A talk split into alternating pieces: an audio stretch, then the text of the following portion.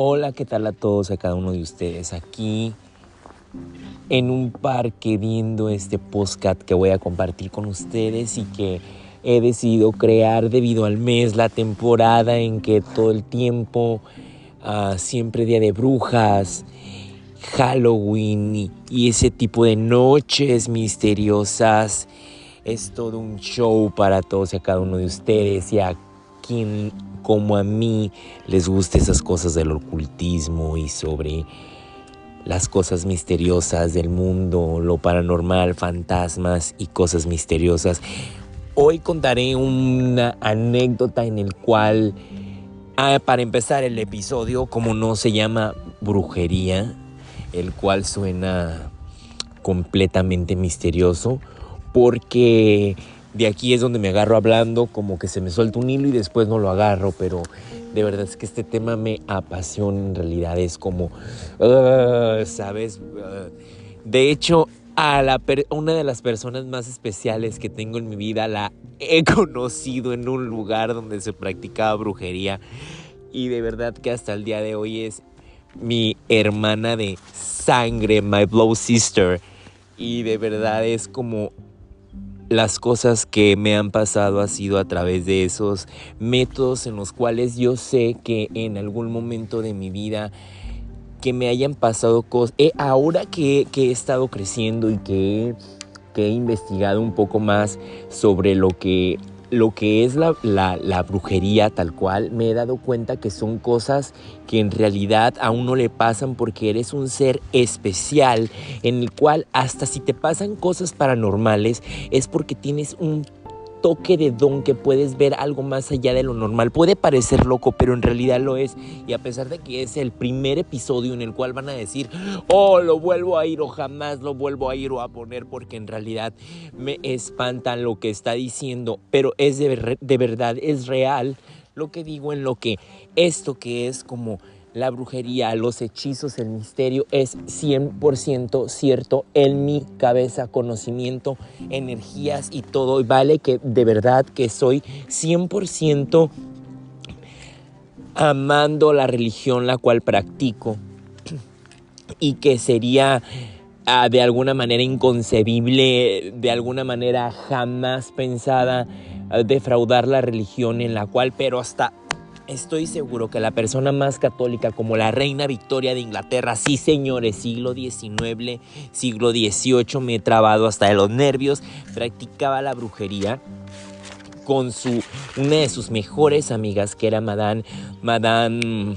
uh, Bla, Blavatsky, Madame Blavatsky, si era rusa, una mujer que fundó, ah, en, Ucrania, me parece, el, primer laboratorio de teofísica porque está considerada como una de las mejores teofísicas en el mundo, la primera mujer, Madame Blavatsky, una rusa, una de las mejores amigas de la reina Victoria, practicaba brujería, señores, y la reina Victoria es considerada una de las, de las monarcas más, más, pero muchísimo más católicas en el, en el, en el mundo del catolicismo. Practicaba su religión de la manera más estricta que hasta, hasta cuando se enteró que su nieta, la zarina Alexandra de, Alexandra, Alexandra de Rusia, se, se fumaba, se escandalizó tanto que le mandó una carta en la cual era un ultimátum para retirarle el habla y el apoyo y dejó escrito, de hecho, es por eso que dicen que, que, su nieto, el, el, el, rey Jorge, Jorge, Jorge V, no, me parece que es Jorge V, no quiero equivocarme, pero sí es un George, este, e, el esposo de la, de la reina María de Inglaterra, abuela de la reina Isabel, retiró la ayuda en el exilio al zar Nicolás II por, porque tenía eh, un escrito la reina Victoria en el cual estaba molesta porque su, su, su, nieta, la zarina, fumaba. O sea, imagínense qué tan católica era, que, que eso era un escándalo, ¿no? Pero bueno, me salí del dilo, regreso. Entonces, ese es un tema en el cual vamos a compartir ideas y en los cuales yo, pues, en realidad, para ser honesto y no hipócrita, comportándome con ustedes de la manera más educadamente posible, en el cual está ser honesto con ustedes por el respeto que se merecen. Lo he practicado, sí, me ha funcionado, sí. Este, son cosas de energía, señores, en cosas de creer que, en realidad es un tema que me apasiona. Tengo ah, un, toque de, de autodidacto, autodidactismo, una, si no existe esa palabra, la acabo de inventar, pero yo creo que sí existe, pues soy autodidacta en el tema de esto, creo, pero aún soy un bebé en pañales, lo poco que sé es para compartir con ustedes.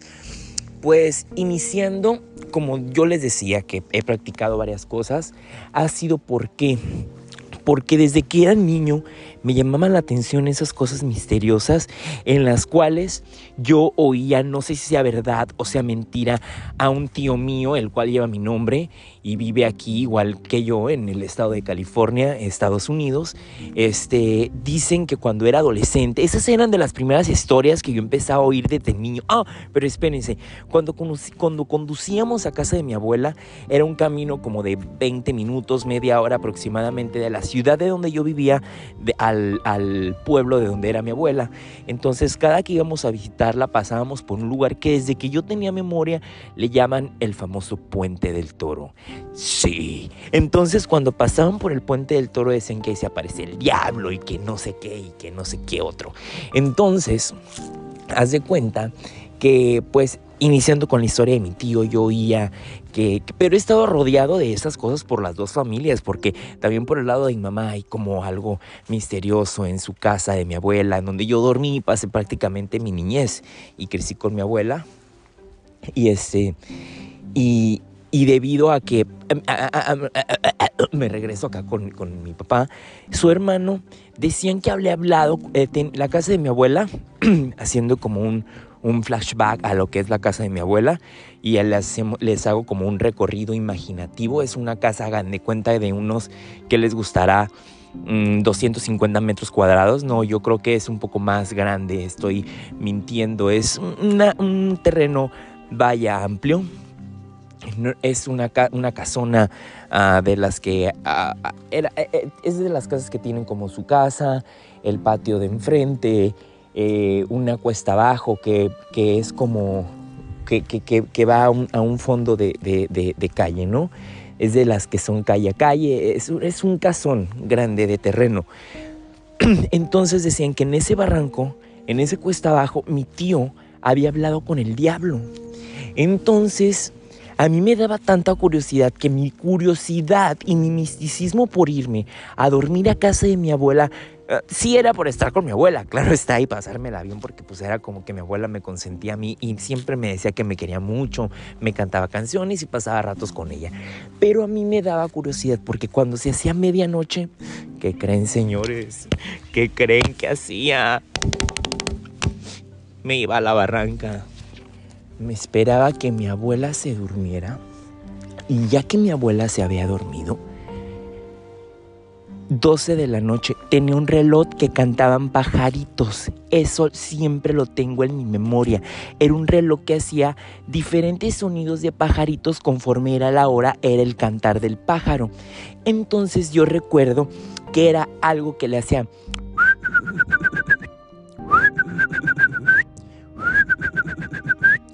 Ese era el sonido de las 12. Corría y como yo le pedía a ella dormir en el tendido cuando su cama era una cama king y yo le decía, yo quiero dormir en el suelo, abuela, quiero dormir aquí en el suelo, abuelita. Aunque ah, yo no sé, ahí duérmete. Y su baño estaba fuera, pretexto perfecto. Me salía, iba a la barranca y le hablaba al diablo. O sea, ¿por qué hacía eso? Le decía que quería platicar con él, que yo me llamaba igual que mi tío, porque conmigo no quería platicar. Pero yo sin miedo alguno, porque a pesar de temer, o sea, de temerle al diablo, tenía la curiosidad de decirle y preguntarle que por qué lo, lo consideraban tan malo, porque no creía que fuera tan malo. O sea, decía yo, pues, ¿por qué te tienen tanto miedo? O, o, o, sea, fíjense en mi... Bueno, esto es una de las cosas que, que desde niño hacía. Imagínense no, sé qué le llamo curiosidad o, de verdad no sé qué por la inocencia, inocencia interrumpida, ¿no? Pero, pero bueno, oh, no, tuve un flashback también de eso, de inocencia interrumpida, que ya después será, será un tema del cual hablaremos, en el cual no ha pasado un, tiempo muy, muy, muy lejano sobre un episodio, algo similar he vivido. Pero bueno, ah, regresando con la inocencia interrumpida del terror, recordamos la manera en la que cual siguió pasando el tiempo. Este. Ah,